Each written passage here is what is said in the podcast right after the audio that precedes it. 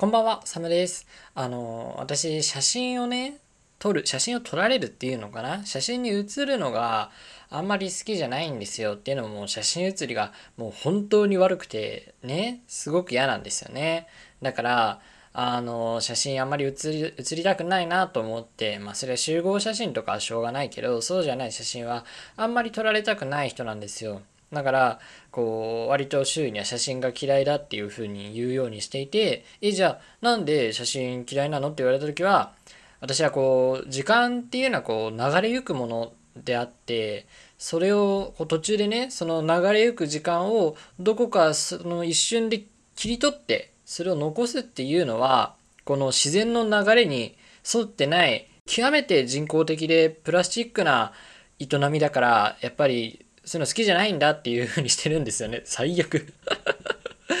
うん。そういうふうなことでも、それで別にあの、ただ自分が写真写りがものすごく悪いから嫌だよっていうのを恐ろしくかっこつけて言ってるだけなんだよね。本当にめんどくさいよね。で、その写真写りが悪くて、あんまり自分が写った写真も見たくないんだけども、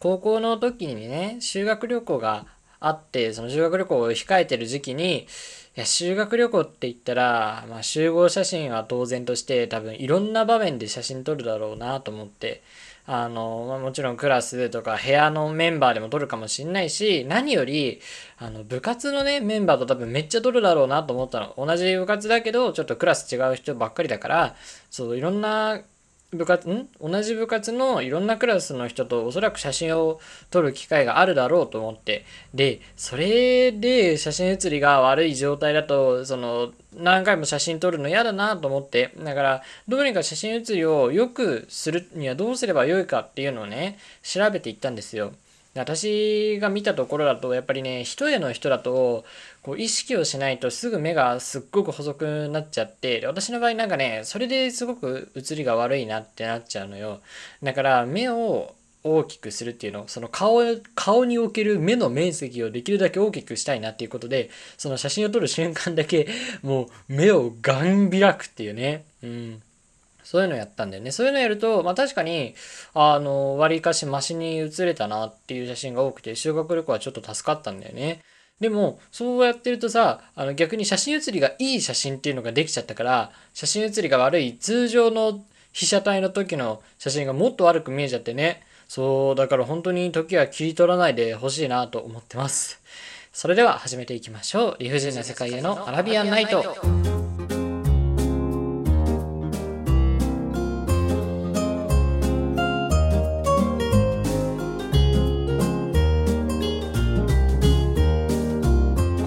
私があなたのシェラザードサムです。今日もこの現代社会と戦い続ける人へ送るフリートークポッドキャスト。理不尽な世界へのアラビアンナイト。通称人生。理不尽の人と世界の世と意で人生ですね。本日は第52夜でございます。社会に出る直前の大学生が12秒スピリッツ全開で世の中の理不尽を嘆きながらあなたの精神と時間の空白に落書きします。っていうところでね。あの本当にね写真なんかねもうちょっとうまくだから意識しない状態その写真を撮るぞって分かってない状態でも写真写りが良い状態を作りたいんだけどどうすればいいんでしょうね。なんか無理な気がして 無理な気がしてきます。はい。で、まあ、今日の、なんていうの、トークテーマなんだけども、あの、第30夜かな？このポッドキャストの第30夜でお話しした、学園祭のね、時の先輩の話覚えてます？私は思い出したくもないんですけど、ちょっと話すことがなんかなくなっちゃったので話します。そう、学園の先輩リターンズね、あの、どういうことかっていうとね、大学3年生、去年の秋の時に、え、ちょっといい感じなのかもしれないと思った先輩が全くそんなことはなくて全然彼氏もしちゃったっていう悲しい旋律と絶望したエピソードがあってね。そう。で簡単に言うと同じ大学の同じ学科の先輩でで以前から連絡先を知っていてこう履修登録っていうね大学の授業どの授業を取ったらこううまくあの授業を進めていけるかっていうのをちょっと相談に乗ってもらってたことがあるんだけどその文面上のやり取りだからあの直接会ったことはないし今後会うこともないだろうと思ってたの。なんだけど4年生の1個上の卒業論文の中間発表を3年生が見に行かなきゃいけなくってでその時に初めてこうお姿を拝見してでこうその時のいくつかの所作からすごい素敵な人だなっていうところからちょっとこう何て言うの？何回か会ったりしたんだよね。でえー、っと1回目お話結構長いことお話ししてなんかお話も弾んででその先輩が演劇のサークルをやってるっていうことだったのですぐ行われる。その1週間後とか2週間後に行われ行われる大学の学園祭の何て言うの？その演劇サークルの発表ぜひ見に行きますよっていうようなことを言ってで先輩の方もあのぜひ見に来てほしいっていうことで URL を送ってくれたりなどしたんですよ などしたんですよね。うんで実際それで見に行ってみてまあもう先輩が結構メインキャストみたいな感じですごく目立っててでやっぱりこうステージ衣装ステージお化粧なんかでお綺麗だなと思ってでよかったなと思ったところであの劇が終わってねしばらくこうアンケートに感想なんかを書いてたらその先輩がやってきてでわ話せるチャンスと思ったら私とは全く逆方向の客席に行って身長のスラーっと高くてなんだか、まあ、マスクしてるのにあんま分かんないですけどこうなんとなく雰囲気がイケメンでもう結構何体格もしっかり何て言うのまあがっちりしてるとまではいかないけど本当にこう細くてスマートな感じ。でもうなんか私の完全上位互換みたいな男の人と喋っててであもしかしたら彼氏かな。いやでもサークルの OB とかそういう可能性もあるぞと思って。でそんなことを考えてたらその2人がすごく仲良く喋って写真ね写真を撮ったりなんかしちゃっててえ、どうなんだろうと思ってその後先輩にあの見に来ましたよって言ってでさっきの人彼氏ですかって言ったらそうだよって言われて戦慄と絶望したお話があったんですよね。でその後その演劇を見に行く約束をする前に約束していたお昼ご飯を一緒に食べに行ってでまあその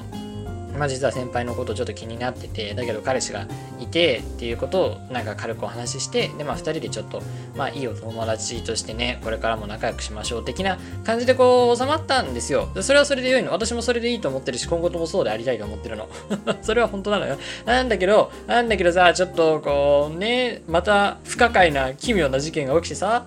うん。まあ別に最近の話ではないんだよね。先月とか先々月の話なんだけどあのまだ私がこう光に目覚める光の方へ向かう前もう本当にこの世界と人類という種全体に絶望していてなんだかもう本当にもう生きているのが嫌になってきちゃった完全な打点シーズンの頃ね。その打点シーズンの頃にもう本当に1ヶ月の間で誰とも話さないぐらいのレベルで人と会話をしてなかったし接していなかったからせめて知り合いの人間ぐらいとは多少話さなきゃダメかなと思ってで大学の数少ない友人と会ったりしてでその流れでその先輩にもまあ声をかけたんですよ。ちょっと、まあ、お話ししませんかと。本当にこれはあのたわいもないです。ただ自分があの他の人間と接する練習をしなきゃいけない。その練習にちょっと付き合ってほしいっていうところであのお願いをしたんですよね、まあ、別にそこまで詳しく言ったわけじゃないんですけど。であの先輩の方も全然そのこれからもお昼ご飯とかおやつタイムに話すぐらいは全然いいよって言ってくれてて昔にね。で誘ってみたらもう普通に特に何も抵抗なく話が進んでちゃんとご飯を食べに行けることになったの。まあ嬉しいじゃないですか。ねお綺麗ですし。でえっ、ー、と実際その日になってであのまあある程度ね知ってる人だからどういう話題を持っていけばいいかとかも、まあ、分かってるからある程度お昼ご飯の時もお話が弾んでさこうアニメやら映画やらあとは自分たちの学科とか先生とかのお話をして、まあ、楽しくお話ができたんですよ。それは本当に良かった。本当に良かったの。でえっ、ー、とその日ねちょっと雨が降ってたんだよね。で私はえっ、ー、と家あのアパートから歩いて行けるところのお店にあったから歩いて行ったんですよ。で、先輩は車で来てたんですよね。かっこいいよね。で、えっと、私が、その、何、今日何で来たのって言われて、あの、私歩きですよっていうことで、で先輩は雨ですよっていうのを言ってくれたんだけど、あの、雨降ってるし、あの、家まで送ろっかって言ってくれたんですよね。えー、と思って、そんな、いいんですか？と思って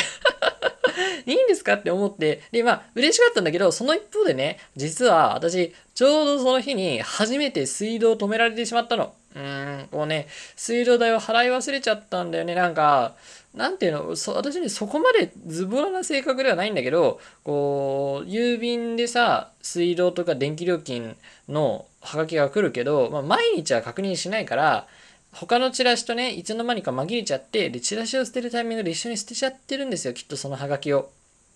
で、あの、初めて水道を止められてしまったの、その日。本当にその日。だから朝はさ、非常用のペットボトルでなんとか身支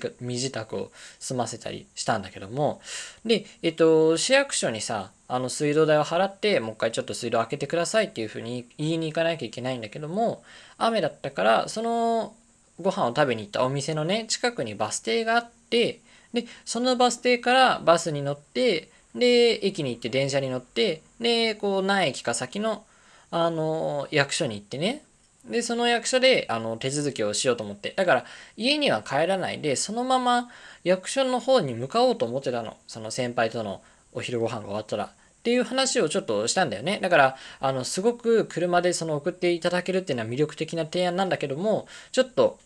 あの、こういう水道の事情があって、で、あの、役所に行かなきゃいけないから、あの、お役所に行きますって言って、で、あの、ね、あの本当に水道止められたなんて言ったら笑い話にできたらいいけどさあのちょっと悪印象を持たれるっていうかうわなんかズボラですごいそういう生活ができてない人なんだって思われたら嫌だなと思ったんですけどまあそこはなんとか笑い話で済んでね。で、まあそういう話をしたら、あ、なんかすごい水道止められて大変だねっていう感じになって、えー、そしたら、その役所までも別に全然車で行ける距離だから、あのー、で、その先輩がさ、その私は、この後予定はあるんだけども、でも結構あと、あと2時間ぐらい後で、で、その予定っていうのも大学でちょっと研究を進めるっていう予定だから、あの、遠くに行かなきゃいけない予定じゃないと。うん、だから全然、それ、そういう事情だったら、この、私をね、あの、私っていうか、サムを、あの、役所まで、ドライブで、ドライブっていうか、車で乗っけてって、で、その後お家まで返すまでも全然行くよって言われて、そんな、そんなことを頼んでいいのと思って、ただお家まで運んでくれるだけでも、もう目が飛び出てしまうような、そういう提案なのにさ、ね、まさか役所まで連れてってくれて、で、さらに家までも運んでくれる、そんな魅力的な提案、鬼になるより魅力的な提案をしてもらっていいのと思って、もう、な、なんていうか、な、なんていうかさ、いや、もちろんそれで、なんだ、その、恋愛関係がどうこうって話では全くないっていうのは分かってるんだけども、こう、捨て去ってしまったあの時の記憶、学園祭の日のあの感情をやっぱりさ、こう呼び戻してしまうよね、無意識にも。で、え、え、やばいやばいと思って、なんかせっかくうまくおしゃべりできていたのに、まずい、このままだとめちゃくちゃ挙動ってしまうと思って、まあ実際挙動ったんでしょうけど。で、やばいやばいと思って、でも、こんな魅力的な提案乗っからないのは男じゃないなと思って 意味わかんないけどね。でもそう、別に私がさ、その先輩車で来てるなら乗っけてくださいよっていうのは全く言ってないのよ。完全にあっちからそういう、もう本当に私にとってメリットしかない提案をしてきてくれて、で、もうそれはちょっとじゃあ、ね、申し訳ないけど、お願いしようと思って、ね。で、そういうわけで、こう先輩の車に乗せてもらって、しかも助手席ですよ。ね。私が先輩の車の何を補助できるんだっていう感じですけど、全然免許も取って練習してないのに。で、助手席に乗せてもらってさ、あの、もう、その助手席に乗っけてるぬいぐるみみたいなのさ、ちょっとこれ抱っこしててみたいに言われて、こんなのもうドライブデートじゃんと思って、ね、さすがにこれは何私としては初めての体験だったので、もう肩が震えるのよ。本当に。やばいやばい。なんか、ものすごく今背徳的な行為をしていると思って。で、こう、先輩が車を発進するわけだけども、やっぱりこう、人を乗せてるからかね、わかんないですけど、もう運転も丁寧でさ、で、こう音楽も流れるわけよ。で、その音楽がやっぱりこう、クリープハイプみたいな、ちょっとアンニュイな感じのアーティストさんの、ね、アンニュイな感じの音楽が結構流れてて、で、その車のこととか、流れてる音楽のこととか、抱えてるぬいぐるみのこととかもお話ができるんですよね。なんか、こう、今までの話よりも、さらにこう、もう一歩お互いにパーソナルな領域に踏み入った会話をできたんですよ。はあ、なんか、これもう本当に幸せなことだなと思ってね特にその時ほら絶望なんだ絶望状態打点打点シーズンだったからさもう久々の幸せタイムなわけよそその時やっぱりさその時ってこう基本的にはずっとマイナスにいるわけよ普通の人間ってあ普通っていう言い方ちょっとあれだけど通常人っていうのはある程度こうプラスあのなんだすごく嫌な言い方をするとさ X 軸よりも上にいるのよ大体は。でたまにこう何か落ち込むこととか嫌なことがある時は X 軸つまりあの0の y イコール0のところに重なっちゃったりでマイナスにいっちゃったりするわけ。でそういったこうへこんじゃった時に助けてくれるのが例えば趣味であったり他の人とのつながりであったりなんだよね。だからそういう時にこうあのへこんでしまったところがまたふわっと浮上して元のプラスに戻れるんだけどその時の私っていうのは通常状態がもうマイナスなわけよ。でマイナスなわけだからそこでやっぱりこう趣味とかそういうのがあってもまあゼロに近づくぐらいでとてもプラスには行くことができないしそれもまたすぐ戻っちゃうわけずっとマイナス状態に。だから先輩とのドライブをしている時は久々にねあの気分がこうプラスの状態にいたわけなんだけどもねあの本当は私が運転した方がいいんだろうけどとても怖くてできないからさ。でそういう運転のこととかタイムないお話をしてで役所に行ってさで先輩を待たせたくないからっていうことで急いでこうお支払いをしてね水道代のお支払いをしてでまた戻ってきてで「あなんかちょっと早かったね」って言われて「ああのまあちょっと急いで来たんで」っていう。えなんか本当にどこかに出かけてるみたいじゃんと思ってね目的地が役所っていうのが本当に色気がなくてあれなんだけどもであでも待てよと思って急いで車に帰ってきちゃったらこの時間も短く終わっちゃうと思ってまあ早く帰ってきたんですけどでえっ、ー、と役所が終わってでその後私のまあお家まで来てくれるっていうことでね。であしかも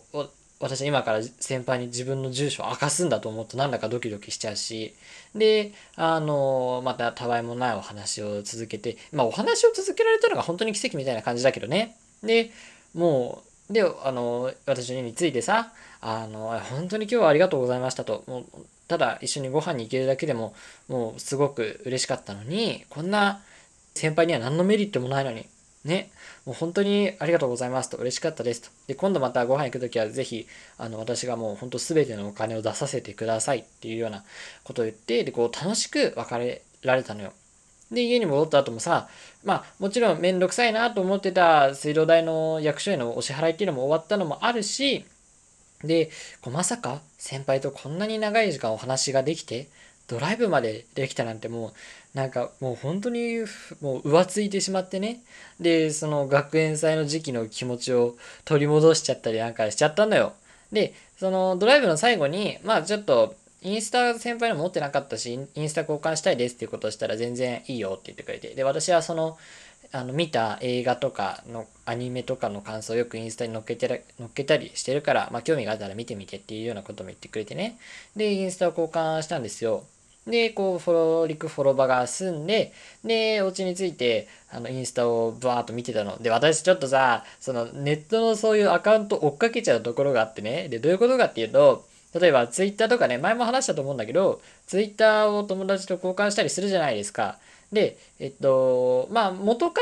らあんまり関係がない人だったらあまり気にならないですけど、あの、リアルではちょっと仲良くなって、で、ある程度お互いを知ってて、で、その状態で、ツイッターを交換した時お互いツイッターやってるってあんま知らなくてであの多少仲良くなってきた後でツイッターをやってるんだってお互い分かって交換するみたいなことがあると思うんだけどそういう時って私の私はその人のさツイートとか気になるからもう遡れるだけ遡ったりするのよ。で、あの、その人の、なんか2年前とかのツイートにリプ送ったりするんだけど、ね、ほんと変態だよね。マジでネットストーカーだと思う。で、まあ、例に漏れずさ、その先輩のインスタのアカウントも、もうブワーッと遡れるだけ遡ったの。さすがにコメントとかはやらないけど、で、遡るだけ遡ってさ、ああ、なんか、どの時代の先輩もすごい本当に綺麗で活動的で、もう私なんかとは大違いだなと思ってふわふわしながら見ていたら、衝撃の投稿を見つけちゃってね、それが、あのあれですよ、アニバーサリー、アニバーサリーですよ。で、付き合って1年、今まで本当にありがとう。今日はとても楽しかったよ。これからもよろしくね。とか。ね。あの、どこどこに彼氏と泊まりに行ったみたいなね。ああ、そういう系の投稿するタイプの人かと思って。いや、もちろん彼氏がいるのは知ってたし、知ってたけども、あんまりそういう、なんていうの？そういう恋愛系のことを SNS に投稿する人としない人って結構こう、しっかり分かれてるじゃないですか。で、まあ当然私はしない人なんですけど、で、その先輩はあんまりこう、そういうのオープンにしないタイプかなって勝手に思ってたの。本当に醜い妄想だよね。そしたら結構、オープンにするタイプで、こう、インスタの投稿に、さっき言った、なんか彼氏と1年の記念の旅行とかさ、ゴールデンウィークの彼氏との旅行みたいなのをあげたりしてて、で、こう、彼氏と仲睦まじく写ってる写真なんかを、これでもかと見せつけられたわけ。私が勝手に見たんだけど。もう最悪と思って、本当に地獄だわと思って。うん。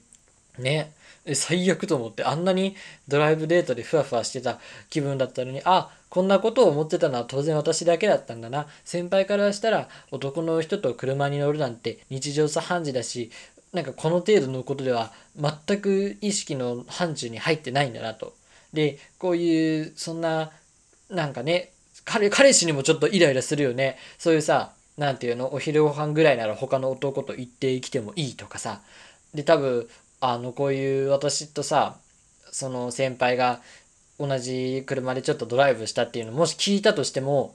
なんとも思わん、なんか全然余裕なんだろうね。あ、よかったじゃん、みたいな。そういう風に言うんだろうね。うわー、ムカつくねムカつくし、そうじゃなくても、違うね、逆パターンも考えられるよね。あのー、なんていうの？彼氏の方も、その先輩が他の男の人と会うことに対して、寛容は寛容だけども、嫉妬はするみたいな、そういう人いるじゃない。あの、全くフリーで、もう全然友達なんだから、好きに会ってきなよっていう人もいれば、まあ、優しさで、あの、全然会ってきてもいいよって言いながら、心の中ではなんかめっちゃ嫉妬してるみたいな。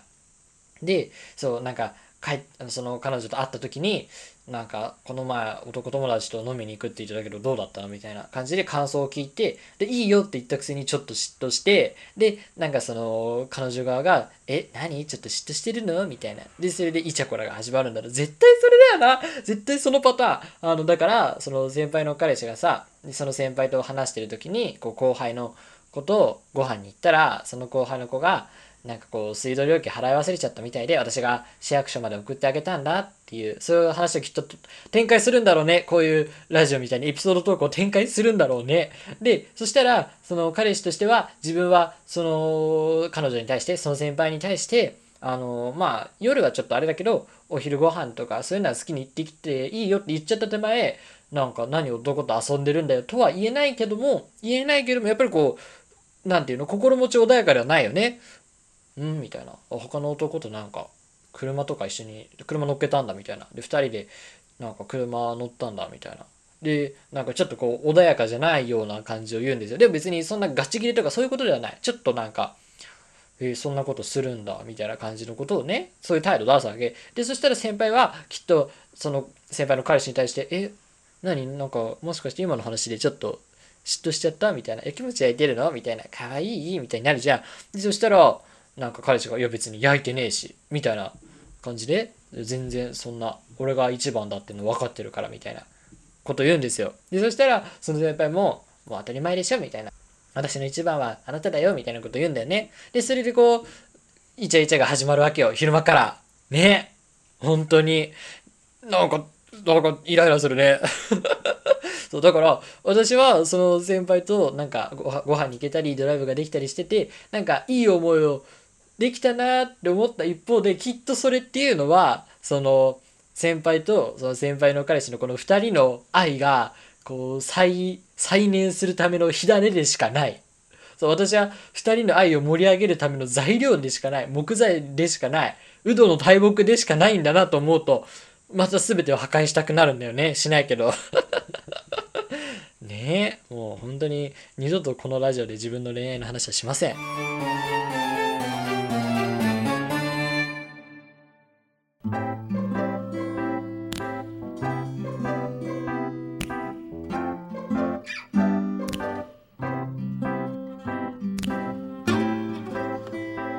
人な世界へのアラビアンナイトそろそろお別れのお時間です。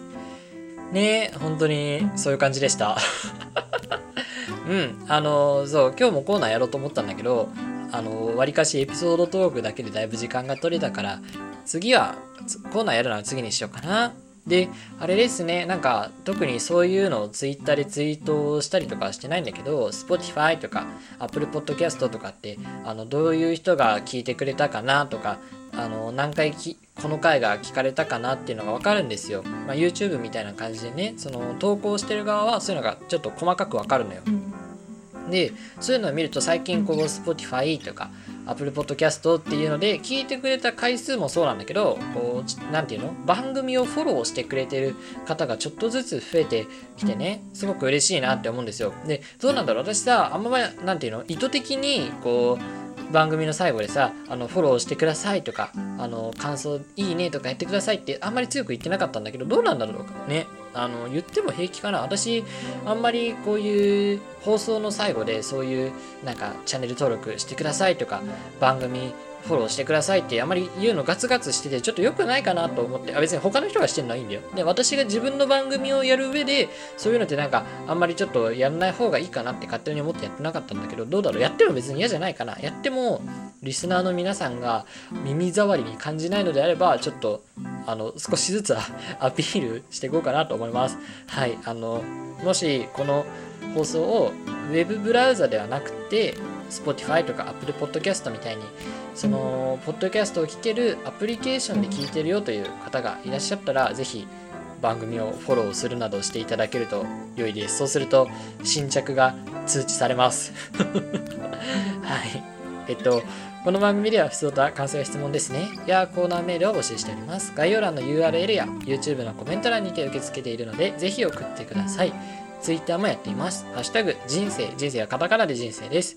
で、感想をつぶやいてくださいね。次回の話は今宵のものよりもっと心躍りましょう。それでは良い夢を。